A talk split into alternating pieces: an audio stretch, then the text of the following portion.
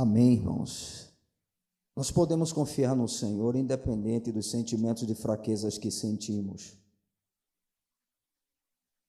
Ainda que essas fraquezas venham muitas vezes pela sensação de que Deus tenha se esquecido de nós. Mas é apenas sensação.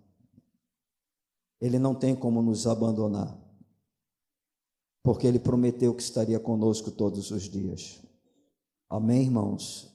Não é o meu sentimento que diz se Deus está perto ou não, é a sua palavra. E a fé, ela se segura no que a palavra de Deus diz e não naquilo que se sente. Amém? Então não confie em você mesmo. Confie nele. Seus sentimentos mudam, ele não. Seus sentimentos são enganosos. Ele não. Amém, irmãos?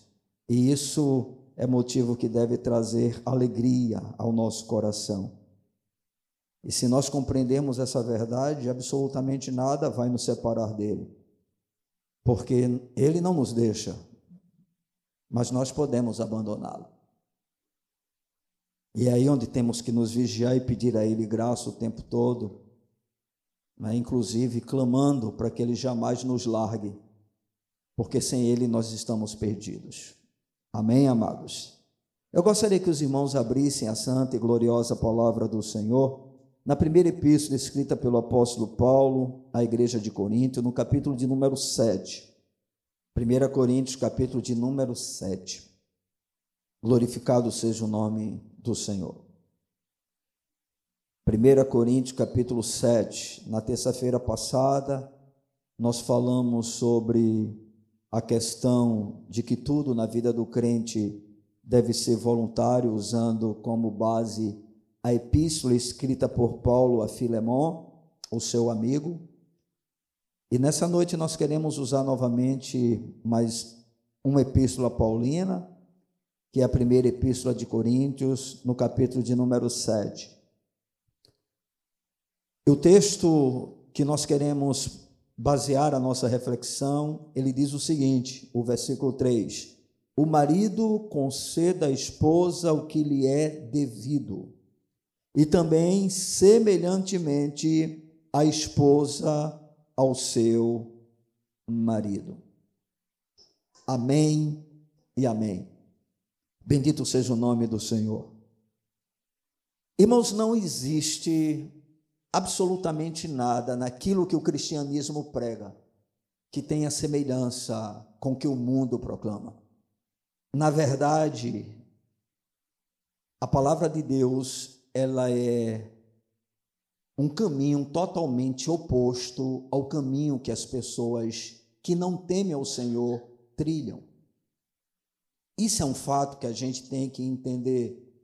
Por isso é extremamente necessário que a igreja ela seja diferente. Jesus falou que ela tem uma posição de ser sal e de ser luz. Porque nós, diante desse mundo, devemos brilhar e devemos também dar sabor a este mundo, que é um mundo que está em estado de putrefação e ele ainda é conservado por causa da vida do povo de Deus que se encontra neste planeta. Nós somos o povo que tem feito com que o Senhor não derrame a sua ira de maneira total sobre a terra. Porque somos a expressão da vida de Cristo neste planeta. E uma das coisas que muito me impressiona dentro da palavra de Deus, quer dizer, tudo na palavra de Deus é, é impressionante não é? porque, como eu já disse, é, nenhum conceito mudando, nenhuma ideia que os homens proclamem, né, realmente se compara àquilo que a palavra de Deus nos diz, ela nos revela. Mas uma das coisas que realmente é impressionante na fé cristã é exatamente a maneira, né, como a palavra de Deus trata de umas questões mais importantes na vida humana quando o assunto são os relacionamentos. Não é? Porque, claro, a nossa vida, ela, vamos dizer assim, é cercada por muitas questões, né? nós o tempo todo estamos lidando com coisas distintas, mas uma coisa que é básica é a nossa, os nossos relacionamentos de uns para com os outros. Né? Isso é algo que a gente tem que viver o tempo todo, e na realidade o cristianismo é para a gente viver dentro dessas questões, né? dentro dessa questão de uma forma específica, ou seja, nas nossas relações. E eu queria falar nessa noite sobre algo que a palavra de Deus nos mostra que vai de encontro a muito daquilo que o mundo está pregando, não é senão tudo aquilo que o mundo está pregando em relação a isso, que está relacionado aos nossos direitos e os nossos deveres. A palavra de Deus, ela traz direção para nós quanto a essa questão, não é? Hoje nós temos a Declaração de Direitos Humanos. Nós temos direitos dos jovens, direitos dos anciãos, direitos dos cidadãos, direitos dos alunos, não é? Enfim, nós temos muita gente se empenhando exatamente para proporcionar às pessoas direitos justos, direitos corretos, a fim de que a gente possa ter relacionamentos que sejam os melhores possíveis. Mas a gente percebe que quanto mais se trabalha nesse sentido, né, mas a gente vê os direitos sendo violados, não é? E o Senhor tem uma palavra de forma específica para a vida do seu povo. Porque Deus ele não é indiferente quando se trata de qualquer coisa que diga respeito à nossa vida, muito menos nas nossas relações. E eu queria nessa noite usar esse versículo da palavra de Deus para falar um pouco sobre os nossos direitos e os nossos deveres. Eu sei que o texto que nós estamos utilizando ele está dentro do contexto de casamento, está relacionado à vida do marido para com a esposa, da esposa para com o marido, mas justamente usando esse relacionamento, que é o relacionamento mais íntimo, mais profundo, mais sério aos olhos de Deus, ao ponto de ser uma aliança diante dele, eu gostaria de lançar mão dessa afirmação feita pelo apóstolo Paulo, ministrando justamente para homens e para mulheres casados, quando ele diz: o marido conceda à esposa o que lhe é devido. E também, semelhantemente, a esposa ao seu marido. Então, Paulo está dizendo que o marido tem um dever para com a esposa e que a esposa tem um dever para com seu marido. Ok? E é evidente que quando o apóstolo Paulo diz que o marido deve alguma coisa para a esposa, é porque a esposa tem um direito em relação ao marido. E quando a palavra do Senhor diz que a mulher ela deve alguma coisa para o marido, significa que o marido tem um direito em relação à mulher. Então, queria que a gente pudesse compreender exatamente essa questão, para a gente poder saber lidar justamente com isso. Afinal de contas, nós vivemos dentro de um mundo né, em que as pessoas parecem que só acham que têm direitos. Né? Nós estamos cheios de direitos. Né? A gente hoje parece que abriu a mente para protestar, para reclamar, para questionar, para lutar por aquilo que a gente acredita que seja os nossos direitos. Então surgem grupos de todo tipo, né? Direitos LGBT, direito das crianças, direito, direito, direito, direito, direito.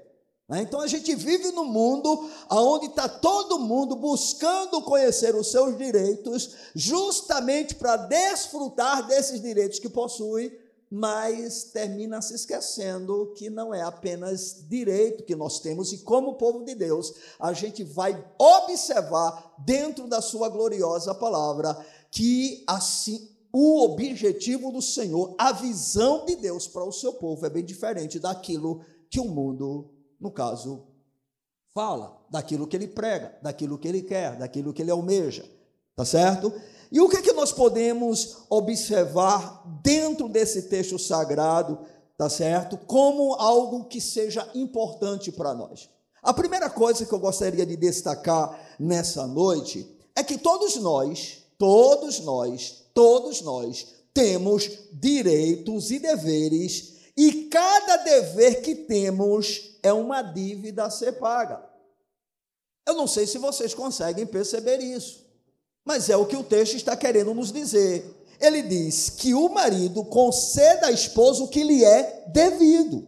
Então, se há se nós devemos uma coisa a alguém, é porque nós temos o que? Uma dívida. E dívida tem que ser o quê? Paga. Vocês concordam comigo? Você pode até não ser um bom pagador, mas quem tem dívida deve pagar.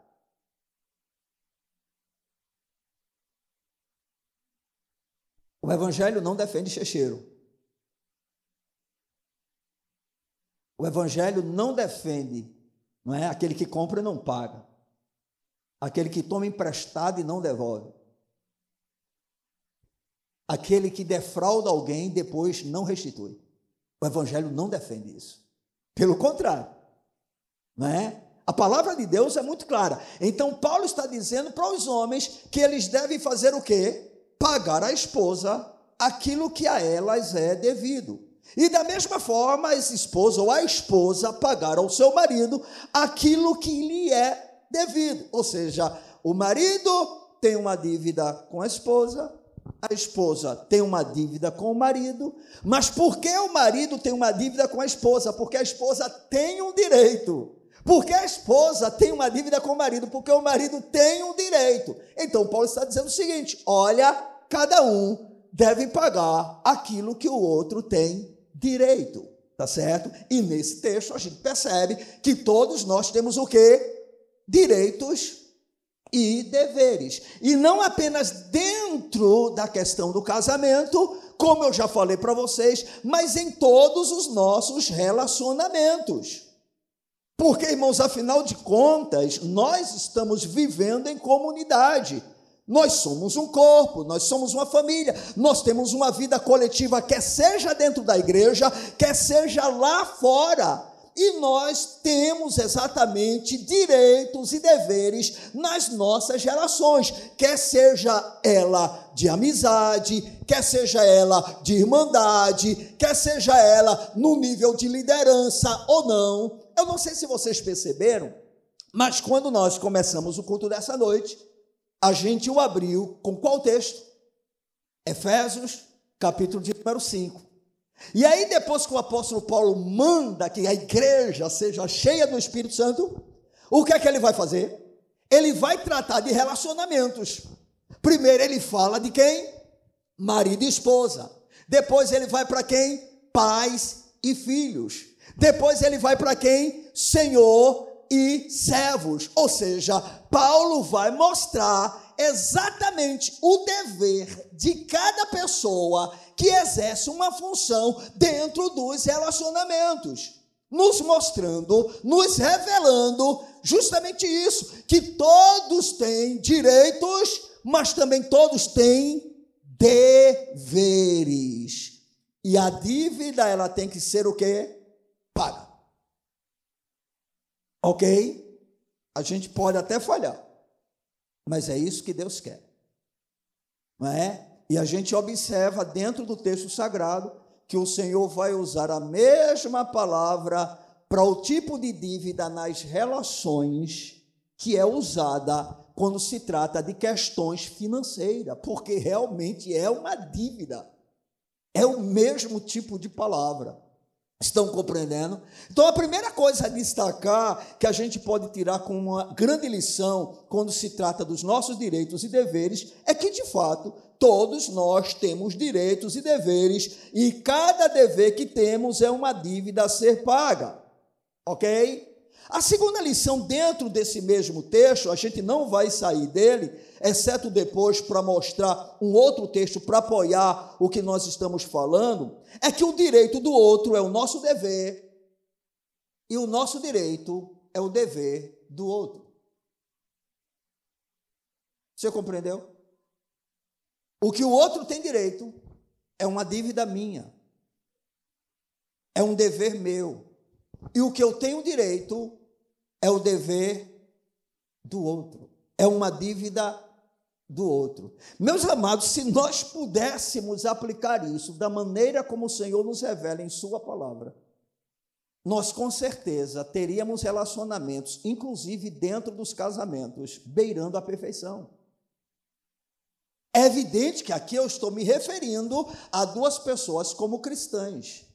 Mas mesmo que o casamento seja um casamento misto, se eu e você fizermos a nossa parte, independente de ser um casamento misto ou não, nós estamos dando um grande passo para termos o melhor relacionamento possível e Deus nele ser glorificado. Porque o objetivo sempre que Deus traz uma direção para nós, primeiramente é a sua glória e depois é o nosso próprio bem. É o nosso bem-estar. E quando nós entendemos isto, nós começamos a fazer as coisas tão somente, primeiramente, para glorificar ao Senhor, e é claro, como consequência, vamos colher os frutos das nossas ações. Mas se porventura esses frutos, da maneira como nós desejamos, não surgirem, ainda assim permaneceremos fazendo a nossa parte, porque estamos fazendo para quem? Para a glória de Deus, porque o outro ele pode falhar, mas Deus não. Deus nunca falha. Ele não tem como negar a si mesmo. As suas promessas sempre vão se cumprir. As recompensas que ele afirma estar reservando para os seus filhos, ele irá dar. Estão entendendo, irmãos? Eu e você não precisamos reclamar dos nossos direitos diante de Deus, porque Ele sabe perfeitamente aquilo, aquilo que Ele disse que vai fazer, e se Ele disse que vai fazer, Ele vai fazer. Irmãos, Deus não deve nada a ninguém. E a gente tem que compreender isso. Todos nós temos direitos e deveres, e o direito do outro é o nosso dever e o nosso direito é o dever do outro. Vamos usar a questão do casamento? Segundo a palavra do Senhor, qual é o direito da mulher em relação ao marido? Ser amada. Não é verdade? E qual é o direito do homem em relação ao casamento? Você pode até dizer também ser amado.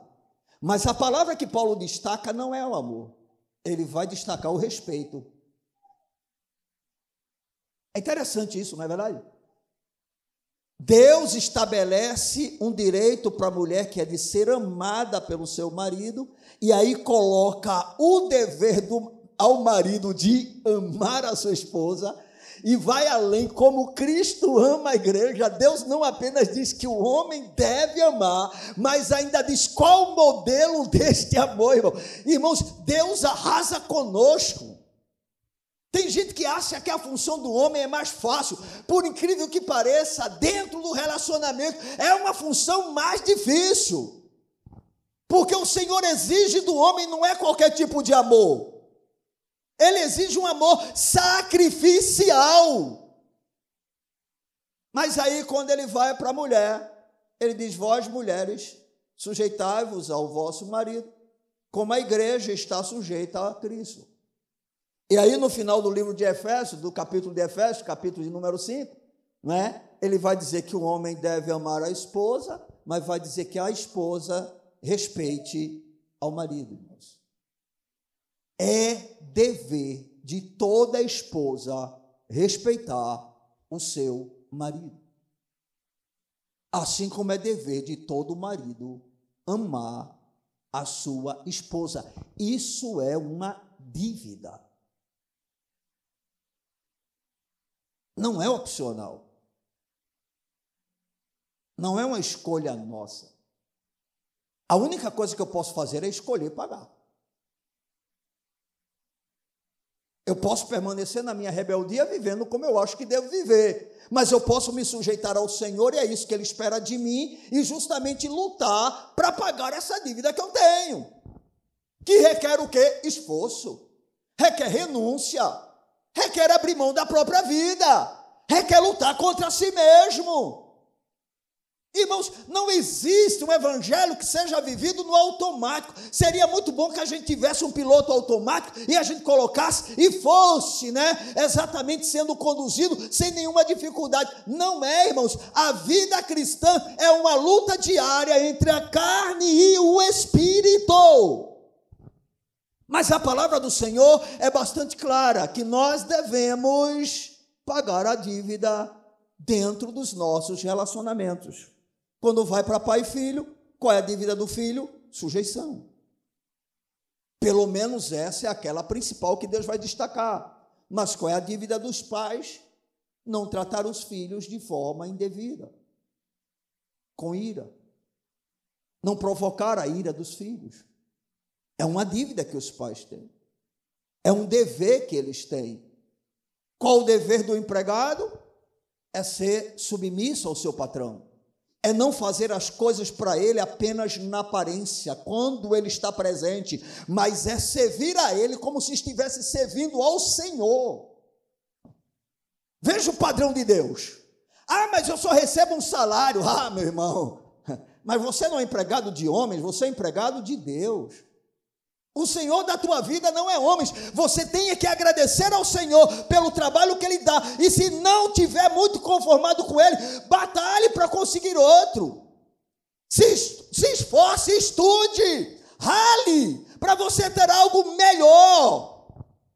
Mas independente de quanto você ganha, ou se o seu patrão é bom ou não, a sua dívida é: seja submisso e faça o melhor, trabalhe o melhor, porque esta é a vontade do Senhor. Observe, irmãos, que é um caminho contrário ao que o mundo diz. Ah, o meu salário atrasou, eu não vou trabalhar porque não me pagaram ainda. Bem, mas você ainda é trabalhador.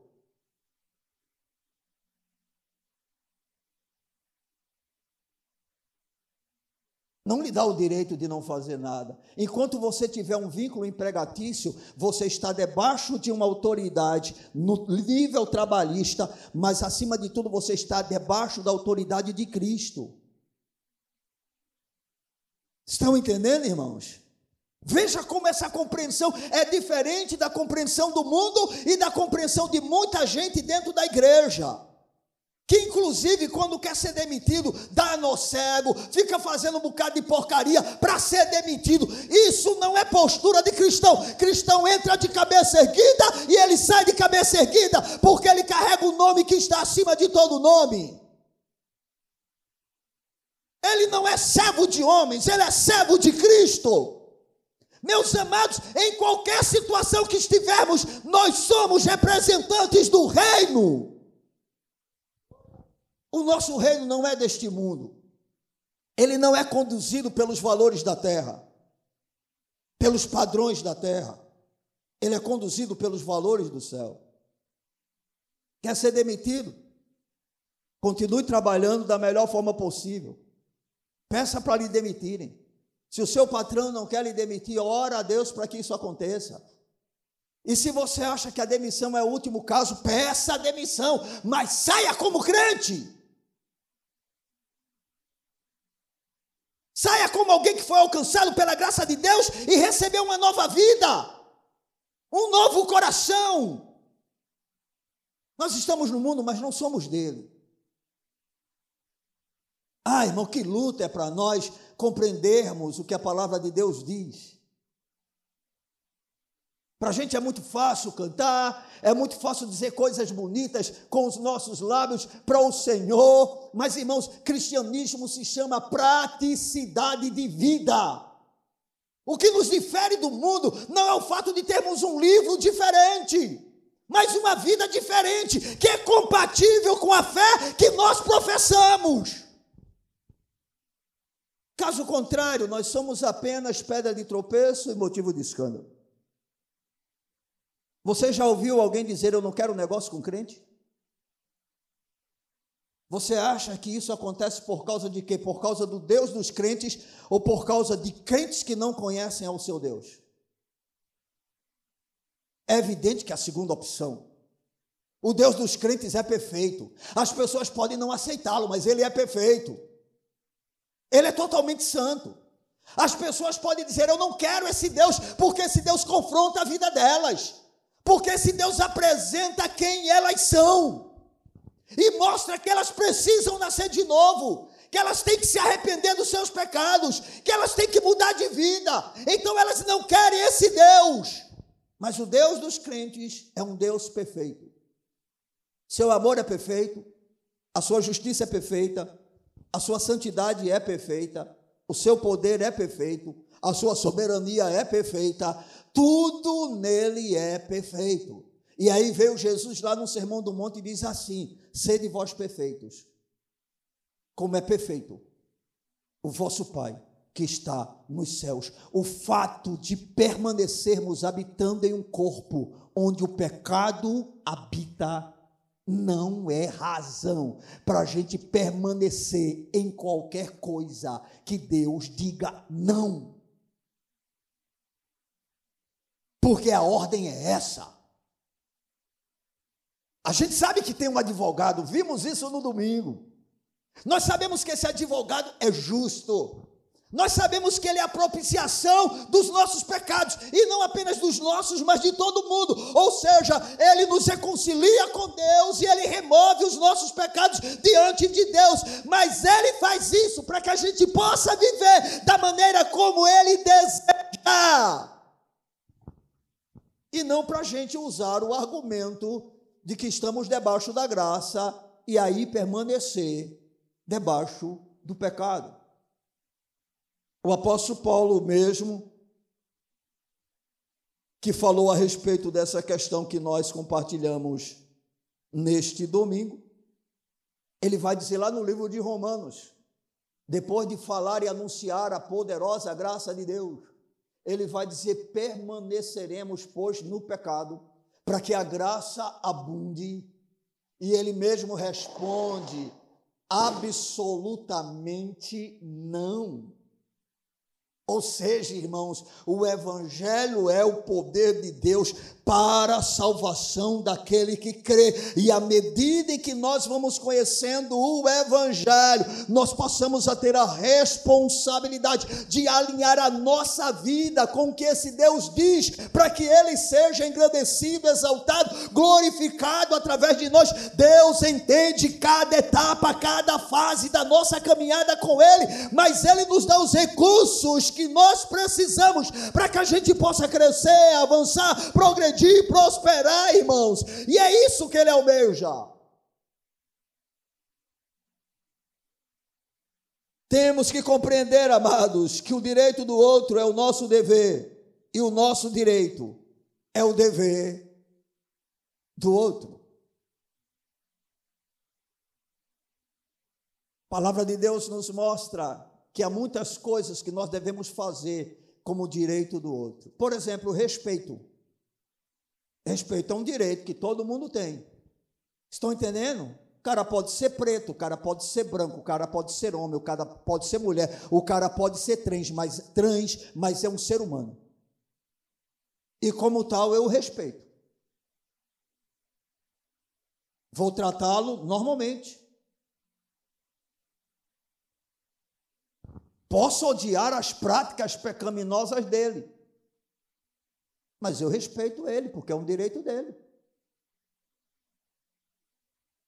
Irmão, eu não sou melhor do que um trans. A única coisa que difere a minha pessoa de um trans é porque a graça de Deus me alcançou, eu fui transformado pelo poder do Espírito Santo e agora sou uma nova criação. Estou indo para o céu ele se permanecer no caminho que está, independente de ser trans ou não, ele vai para o inferno. O que leva, irmãos, um homossexual aí para o inferno não é o fato dele ser um homossexual. É o fato dele ser um pecador. E eu pergunto aqui: tem alguém que não seja pecador aqui? Então eu, você e toda essa raça de pecadores que existem merecem o mesmo lugar tem a mesma sentença, a mesma condenação. O que é que mudou a nossa história? O Deus Todo-Poderoso, que entrou com salvação, que nos atraiu pela sua graça, pelo seu amor. E hoje nós somos salvos. Pela graça sois salvos. Por meio da fé. Isso não vem de vós. Isso não tem nada a ver com vocês. Não tem nada a ver com a bondade de vocês.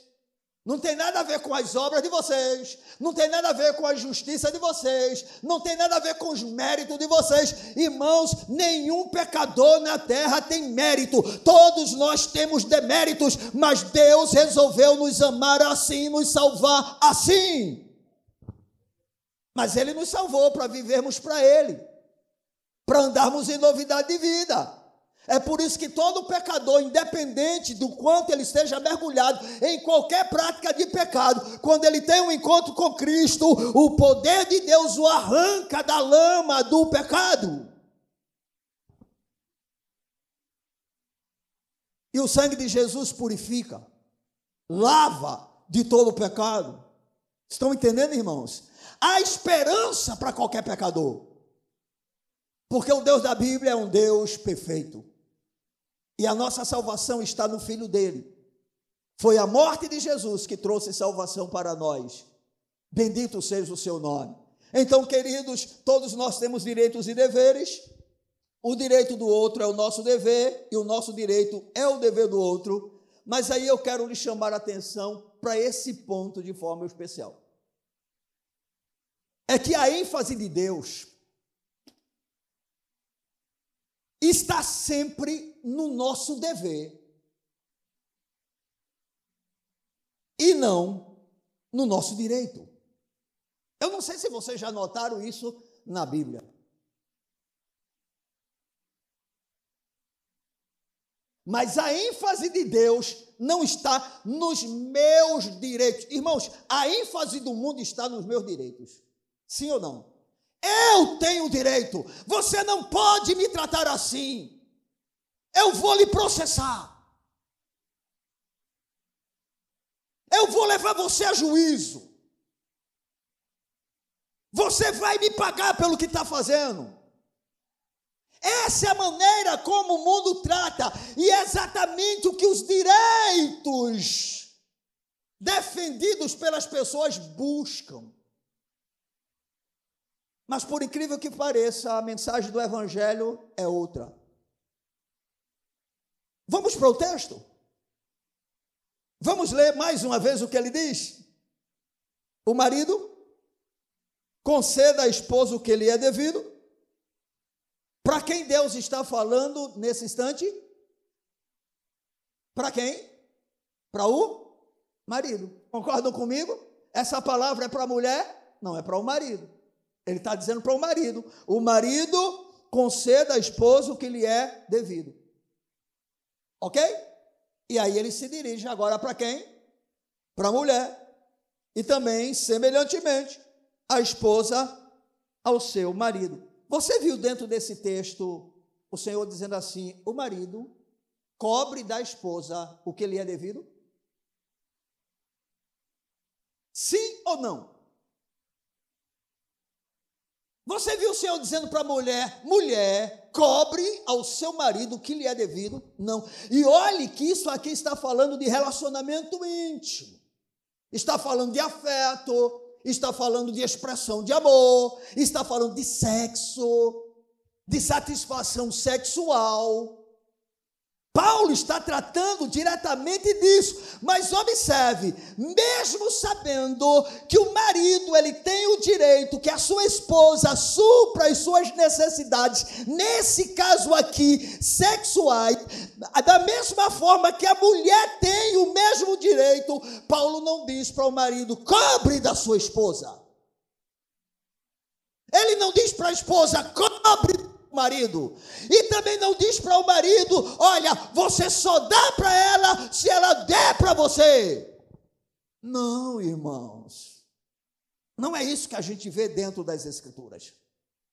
Quando se trata de direitos e deveres, apesar de nós termos os nossos direitos e também os nossos deveres, quando se trata de crente, é como se Deus estivesse mais ou menos dizendo assim: olha, os teus direitos não importam. O que importa são os teus deveres.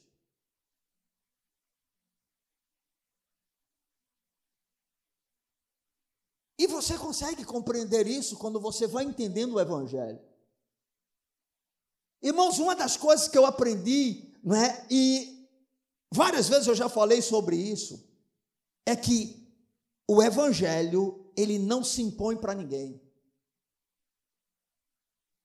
Ele se vive. Você está entendendo? Qual é a nossa tendência normal nos nossos relacionamentos? É cobrar. É cobrar. É cobrar. E é compreensível. Por que essa postura natural? Por causa do nosso egoísmo. Por causa do nosso orgulho. Irmãos, quando a gente, por exemplo, entra no casamento, qual é a visão de todos nós? Não é? Eu digo todos nós porque eu também entrei no casamento assim, irmãos. Eu não conhecia o Senhor da forma como eu conheço hoje. Eu vou me casar para ser feliz. Hã? É a mulher do meu sonho, é a mulher da minha vida. Bem, até você casar, né? Depois se transforma a mulher do meu pesadelo, o marido do meu pesadelo. Não era para ser assim. Mas é assim que funciona na maioria esmagadora dos casais. Mas aí o Senhor chega e diz: o marido conceda à mulher, à sua esposa, aquilo que lhe é devido. Ou seja, marido, não importa quem seja a sua esposa, dê a ela aquilo que você deve. Esposa, não importa quem seja o seu marido, dê a ele o que você deve.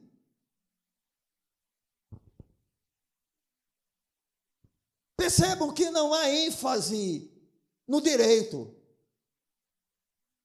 há ênfase no dever. E isso, irmão, se estende, como eu disse para vocês, a todo tipo de relacionamento. A gente tem sempre a expectativa que os outros, né, deem para a gente aquilo que nós temos direito. Ah, eu quero atenção. Aí você acha que tem que ter atenção. Eu quero carinho, você acha que tem que ter carinho. Eu quero respeito, você acha que tem que ter respeito. Pois bem, aquilo que é direito seu, não se esqueça, é o dever de quem? Do outro. Mas a ênfase de Cristo é no direito ou no dever? No dever. Então você não tem que se concentrar no seu direito, mas no seu dever. Você entende? Irmãos, dentro do evangelho correto, não é a gente estar exigindo, cobrando mudança do outro. O evangelho é diferente. Porque ele vem de Deus. Quando a gente olha no exemplo de Cristo, isso sendo declarado por Paulo lá na igreja, na carta escrita para a igreja de Filipenses, a gente vai ver o que Jesus fez de si mesmo. A Bíblia diz que ele se humilhou, que ele tomou uma forma humana, e como homem, ele se colocou na posição de servo. A Bíblia diz que, mesmo sendo ele Deus, ele não teve por desejo de ser igual a Deus, mas assumiu essa, essa postura, exatamente porque para nos dar o exemplo. Jesus não é Deus, ele tem o direito, ele tinha o direito de exercitar a sua função de Deus. O que é que ele faz? Se coloca na posição de cego, como ato de submissão total ao Pai. Exatamente, irmãos, para não, né, vamos dizer assim, o evangelho não ser uma, uma fala daquele que faz algo diferente. Não, irmãos, tudo que a Bíblia ensina, nós temos a Cristo como modelo perfeito. Vocês já perceberam ao ler os evangelhos Jesus pleiteando algum direito seu? Nenhum, irmãos. Mesmo quando chamam ele de Senhor, ele diz: Vocês me chamam de Senhor eu sou. Mas Jesus nunca exigiu isso. Ele nunca disse, é o meu direito, eu sou filho de Deus, eu sou Deus encarnado, eu sou o Verbo vivo que desceu dos céus. Ele nunca precisou fazer isso, irmãos, porque Jesus não tinha problema em relação a essa questão. Nós é que temos, nós queremos nos sobressair, nós queremos estar por cima, nós queremos sempre o nosso próprio benefício. E aí vem Paulo escrevendo aos Coríntios e vai dizer: o amor, ele não busca os seus próprios interesses.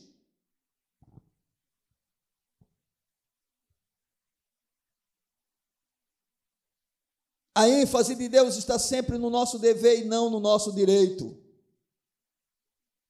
Isso significa, queridos, que não receber o que temos direito não nos dá o direito de não pagar o direito do outro. Eu vou repetir esse conjunto de palavras. Porque se você não ouvir com calma, você não entende nada. Não é difícil de entender. Mas eu sei que quando a gente está num culto como esse, né, o cansaço batendo, né, não é o culto do fogo, que o, o, o ministrante bota você para dar glória a Deus para lhe acordar, entendeu? Chama você de crente frio, aí você começa a dar, ô oh, glória, ô oh, glória, ô oh, glória, ô glória, ô glória, né? Não é assim que é incentivado dentro das igrejas? Olha para o teu irmão que está do teu lado, acorda, irmão.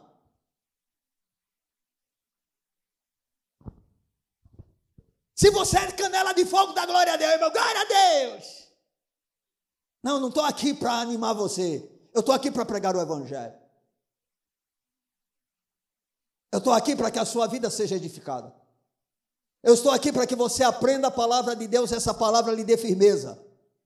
Eu estou aqui para você entender a palavra de Deus e viver a palavra de Deus de tal maneira que você seja o instrumento nas mãos do Senhor, a começar de dentro da sua casa. Essa é a razão, irmãos. Mas eu sei que esse é um culto mais trabalhoso, mais difícil. No dia de domingo, né? Aqueles que são sábios e entendem o seu compromisso com o Senhor, tem tempo para dar uma cochilada, para dar uma descansada, para dar uma repousada, né? É um dia mais tranquilo, pelo menos deveria ser, meu Deus. Afinal de contas, nós temos seis dias para trabalhar, para ralar, para correr atrás do pão, para resolver os problemas. E aí chega no domingo e muita gente parece que não entende isso, mas não era para ser assim. O culto de domingo era para todo mundo estar com o semblante bem alegre, bem renovado.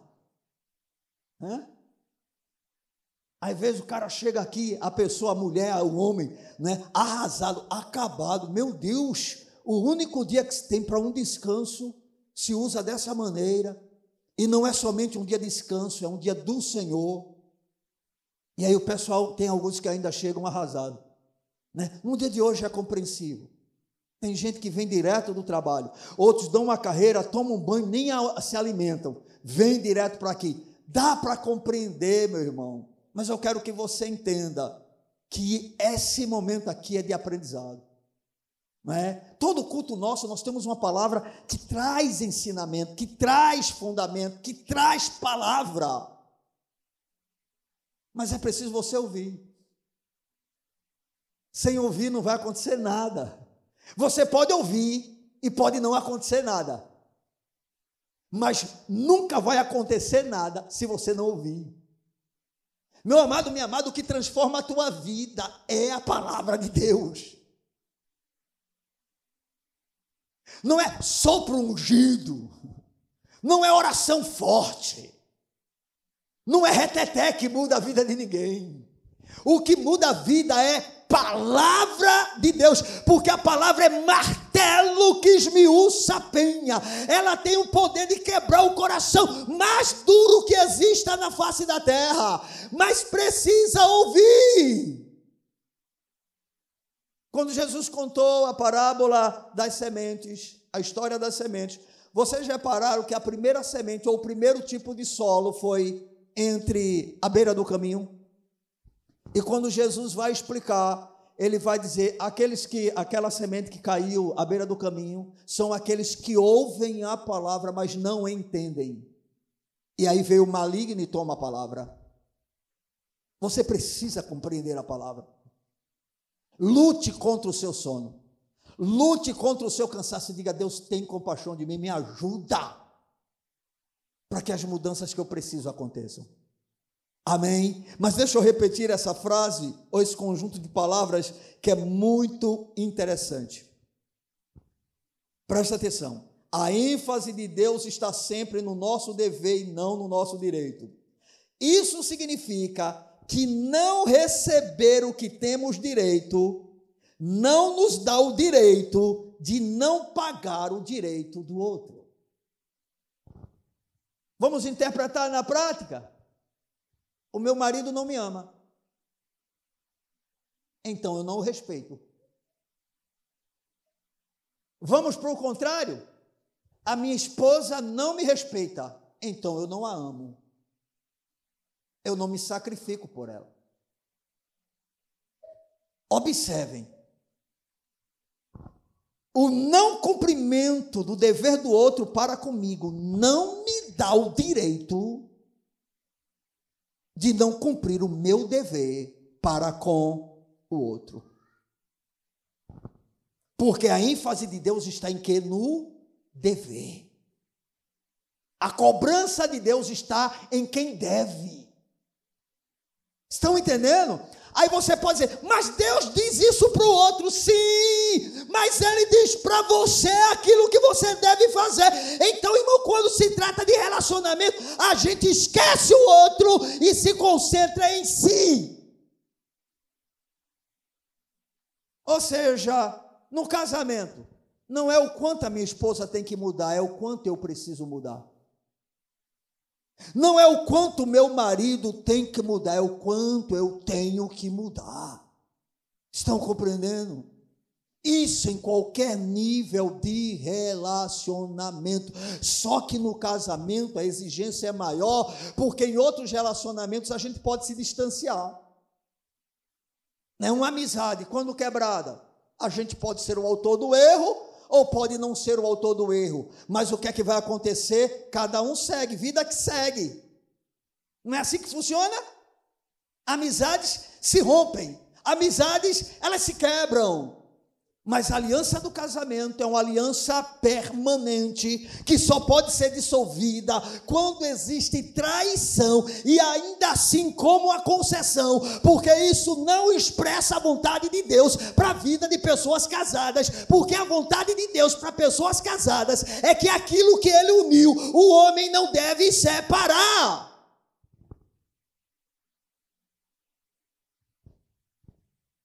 Então não importa se eu tenho ou não os meus direitos supridos, o que eu devo fazer é me submeter àquilo que Deus diz para mim. Deixa eu lhe dizer uma coisa: essa palavra hoje é para você. Você está entendendo? Porque até quando a gente prega assim, o homem já está dizendo: ah, se Fulano tivesse aqui. Ah, se Beltrano tivesse. Ah, como eu gostaria que eu visse isso. Deus está falando para você, meu irmão. É para você. É você que tem que mudar. É você que tem que ser transformado de degrau em degrau, de glória em glória. Mas, pastor, eu faço esforço, eu não vejo nada acontecer no outro, deixa o outro de mão, porque não é problema de Deus. Eu e você já temos problema demais conosco mesmo. Aí a gente quer mudar os outros. Não, irmãos, nós precisamos buscar ao Senhor e nos sujeitarmos a Ele, para que nós é que venhamos mudar. Amém. Não espere o outro, faça você. Amém. Se os seus direitos não são devidamente supridos, bem, nós temos um Deus que supre todas as nossas necessidades. Amém? Quando você faz a sua parte, não quer dizer que Deus esteja aceitando o outro não fazer. Mas o outro é problema de Deus, assim como você é. Irmãos, nós somos servos de quem? De Cristo. Nós podemos até dizer, nós somos servos uns dos outros também.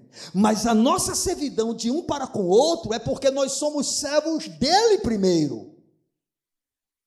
Estão entendendo? Eu posso servir a você porque Ele me mandou servir. Não é porque espontaneamente eu tenha prazer nisso, porque o que nós gostamos é de ser servidos, o que nós gostamos é de ser maior, o que nós gostamos é de estar sempre no topo. Aí o Senhor vem e diz: quem quiser ser o maior, seja o menor, quem quiser ser Senhor de todos, sirva a todos. Porque o processo de Deus é sempre contrário. Como eu disse desde o início da mensagem, o caminho que o Senhor propõe é uma loucura total para este mundo. E o que é lamento, eu lamento no meu coração, é que tem sido loucura para muitos crentes. Tem muitos crentes que ouvem hoje uma mensagem dessa natureza, inclusive mulheres cheias de si, as feminazes da vida. Né? No íntimo dizer, eu não aceito isso. Você não precisa aceitar. Cada um vai dar conta da sua própria vida diante de Deus. Mas é o que a palavra de Deus ensina. Você não vai perceber em nenhum lugar das Escrituras o Senhor enfatizando o direito de ninguém. Uma história muito interessante que Jesus contou para falar a respeito da salvação foi quando ele falou sobre os trabalhadores e as diversas horas de, de trabalho. E aí o Senhor aceitou, acertou com um grupo que ia começar de seis horas da manhã e disse: Eu vou te dar o valor equivalente a um dia de trabalho. E aí, quando ele saiu às nove horas, encontrou algumas pessoas na praça e essas pessoas também não tinham encontrado trabalho. Se vocês estão sem trabalho, tranquilo, eu vou pagar para vocês o valor de um dia de trabalho. E aí ele fez isso de 12 horas, e lá no finalzinho, por volta das 15 horas, a mesma coisa. E aí, quando chegou na hora do pagamento, todos os trabalhadores, né, sabendo o que tinha acontecido, aí ele começa pelos últimos que começaram a trabalhar, que foram os que trabalharam o quê? Menos. E aí chegou, toma aqui o que eu acertei com você. E aí foi passando, quando chegou, ia chegando ele disse, eu vou receber mais, né? eu trabalhei mais. Ah, não, não é meu direito. É meu direito. E questionam. Nós ralamos, passamos o dia todo. O senhor disse: quanto foi que eu acertei com você? Observe que o que o Senhor diz, ele vai cumprir. Estão entendendo? Nós não temos que ter problema. Ah, Senhor, eu tenho um direito. Direito de quê? Você é escravo. Ah, mas eu sou filho, eu tenho uma herança. Sim, você tem essa herança porque ele é bom e você não precisa reivindicá-la. É sua. Você não precisa cobrar dele nada, é sua. Quando o filho pródigo chegou para o pai e disse: Pai, eu quero metade, eu quero o que é meu. O pai não teve problema, é seu. O problema do filho foi sair da presença do pai se arrebentou todinho, depois volta, e o pai o recebe novamente e diz: tudo é seu de volta. A herança é nossa, nós não precisamos cobrar nada dele, ele é fiel. Irmãos, nós não podemos comparar a Deus conosco, ele é fiel. Mas quando se trata de relacionamentos de um para com o outro, a gente se acha que tem muito direito. E isso nos impede de vivermos uma vida com melhor qualidade com o Senhor, amados, porque o objetivo de uma mensagem como essa é fazer com que a gente avance, com que a gente cresça, com que a gente melhore, com que a gente vá se tornando cada vez mais semelhante a Jesus, com que os nossos relacionamentos sejam aperfeiçoados, irmãos. E muitas vezes nós desprezamos mensagens assim, sem compreendermos que Deus fala conosco para o nosso bem. Então, eu queria que você guardasse isso no seu coração. Todos nós temos direitos e deveres, é um fato, eu não posso negar isso, mas o direito do outro é o nosso dever e o nosso direito é o dever do outro. Até aí está tudo tranquilo, está tudo bem, a gente entende perfeitamente, porém a ênfase de Deus está sempre no nosso dever e não no nosso direito, porque Deus está preocupado com você. Em qual sentido? Em você se tornar semelhante ao filho dele. Deixa eu dizer uma coisa: Deus não está preocupado em você ser feliz. do seu jeito.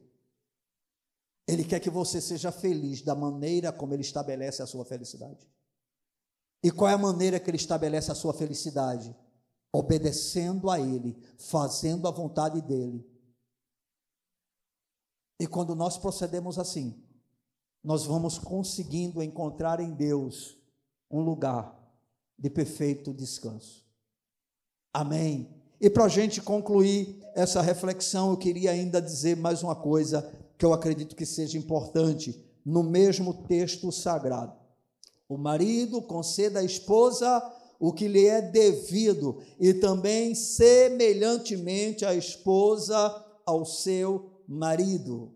Deus através de Paulo, está falando de uma dívida que o homem tem com a sua esposa e de uma dívida que a mulher tem com o seu marido, mostrando que ambos têm direitos e ambos têm deveres, mas o Senhor dá ênfase exatamente no dever de cada um, para que cada um, como crente, se aplique no seu dever. Porque quanto mais nós nos aplicarmos nos nossos deveres, mais nós experimentaremos os direitos cumpridos em nós. Genilson, qual o resultado de um homem tratar bem a sua mulher? Submissão dela. Qual o resultado de uma mulher respeitar um homem? O amor dele. Pode não acontecer. Sim, pode. Tem gente que é ruim, que dói e que você, por melhor que seja, por mais que faça, não muda. Mas a gente faz para o outro por causa do outro ou faz por outro por causa de Deus? Bem, então se a gente faz por outro por causa de Deus, a gente não deve cansar. O que é que Paulo vai dizer escrevendo à igreja da Galácia? Não nos cansemos de fazer o bem, porque a seu tempo nós vamos escolher ceifar se não tivermos desfalecido, irmãos. Ou seja, a proposta de Deus é: faça que você vai colher. Se você não colher aqui, você colherá depois. Mas você vai colher. Estão entendendo? Ou seja, quando nós vivemos o que Deus quer para nós, entendendo que Ele exige de nós os nossos deveres, nós estamos cooperando justamente para ter relacionamentos cada vez melhor e cada vez mais saudáveis. Irmãos, normalmente o que muda pessoas não são discursos, é a forma que a gente vive. Na verdade, quando nós temos um discurso e uma vida bem diferente, a gente só faz endurecer mais o outro. Entendeu?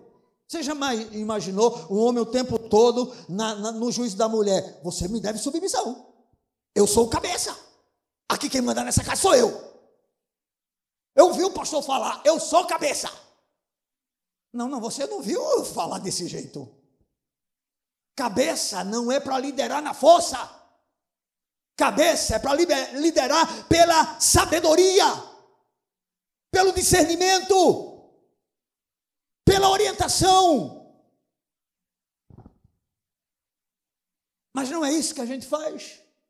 A gente quer impor para o outro, mas para a gente não é bem assim, não é dessa maneira. Eu não concordo com isso. Né? E aí a gente fica dentro dos relacionamentos, naquela confusão, naquele conflito, nada vai melhorando né? e ninguém muda, que é o pior. Não é assim que funciona, pelo menos com muita gente.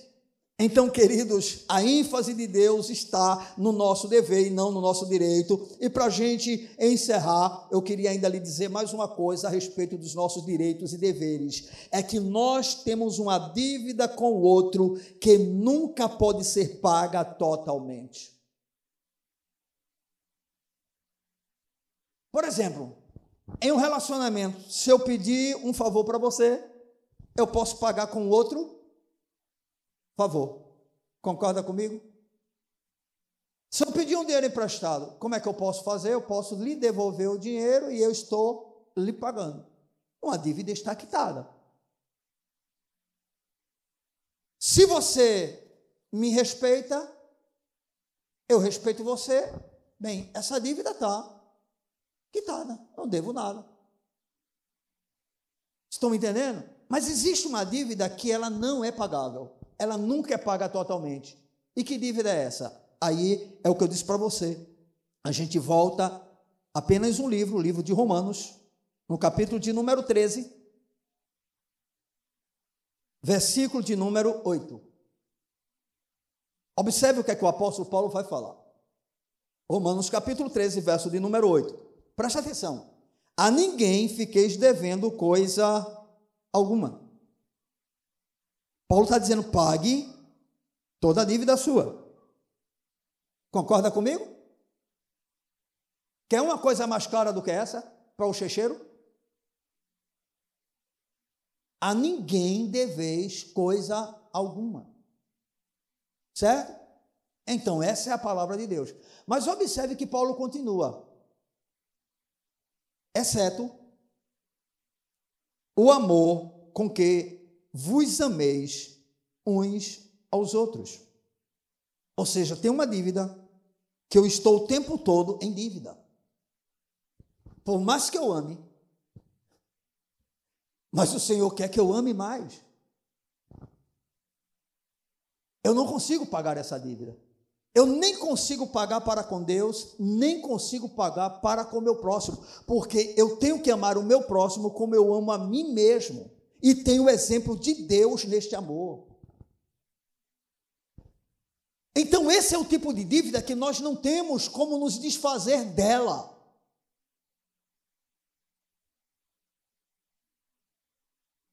E devemos nos aplicar cada vez mais a estar sempre procurando pagá-la, mesmo sabendo que não vamos conseguir. É isso que a palavra de Deus nos orienta. Essa é uma tarefa para cada um de nós. Independente do outro, pague a sua dívida. Lute para você não ser um devedor. Amém? quer seja no seu casamento, quer seja nos seus relacionamentos, seja ele qual for, lute para não ser devedor. E aí a gente conclui afirmando que quando se trata de relacionamentos, isto, claro, onde um cristão está envolvido, presta atenção, um cristão, tá? Um cristão. Aí você tem que dizer assim: bem, isso é comigo. Você está num casamento, a sua esposa é incrédula, mas você não é cristão? O seu marido é incrédulo, mas você não é cristão? Você trabalha com ímpios, um bocado de, de gente ruim, mas você não é um cristão? Ok? Então é para você. A palavra é para você. Então, nos relacionamentos onde tiver um crente envolvido, um crente envolvido, ok? Não precisa ser os dois. Onde tiver um crente envolvido, o dever para o cristão sempre se sobrepõe aos seus direitos. E aí vem uma notícia maravilhosa. Quanto mais espiritual esse crente se torna, menos ele cobra dos outros os seus direitos e mais ele cobra de si mesmo os seus deveres. Quanto mais uma pessoa vai se tornando espiritual, menos ela exige dos outros e mais ela exige de si mesmo.